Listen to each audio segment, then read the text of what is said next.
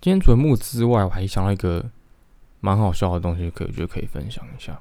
就是那个什么外交部发言人那个华春莹啊，他前一天吧，对，他前一天在他的 Twitter 上面反击了一位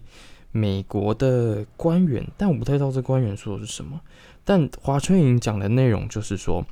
，Welcome to China anytime and talk to anyone in the street to enjoy the freedom。反正他意思就是说，你可以来中国的路上跟任何人讨论，这个是你们的自由这样子。然后我昨天看到这个时候，我想说，嗯，你确定吗？结果今天发生一件很好笑的事情，就是那个最近很红的那个那个任天堂那个游戏，那个叫什么《动物森友会》哦，它在中国被下架了，因为因为。我没有玩，但我看网友好像就是它好像是个模拟游戏吧，然后里面好像可以就是买衣服啊、买道具啊、布置家里什么的。然后我就想说，嗯，为什么这个游戏在中国会被下架？然后我就看了几张图，才发现哦，原来网友他们把习近平的照片当成壁纸贴满他整个家，然后还有网友就是 就是。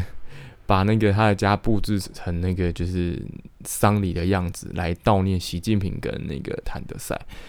然后于是这个游戏就被下架了。那后来我真的很思考，我就思考了一下说，这个这个原因是什么？然后后来想到，哦，原来那个动物森友会它不是实际的水所以嗯，sorry，被下架喽。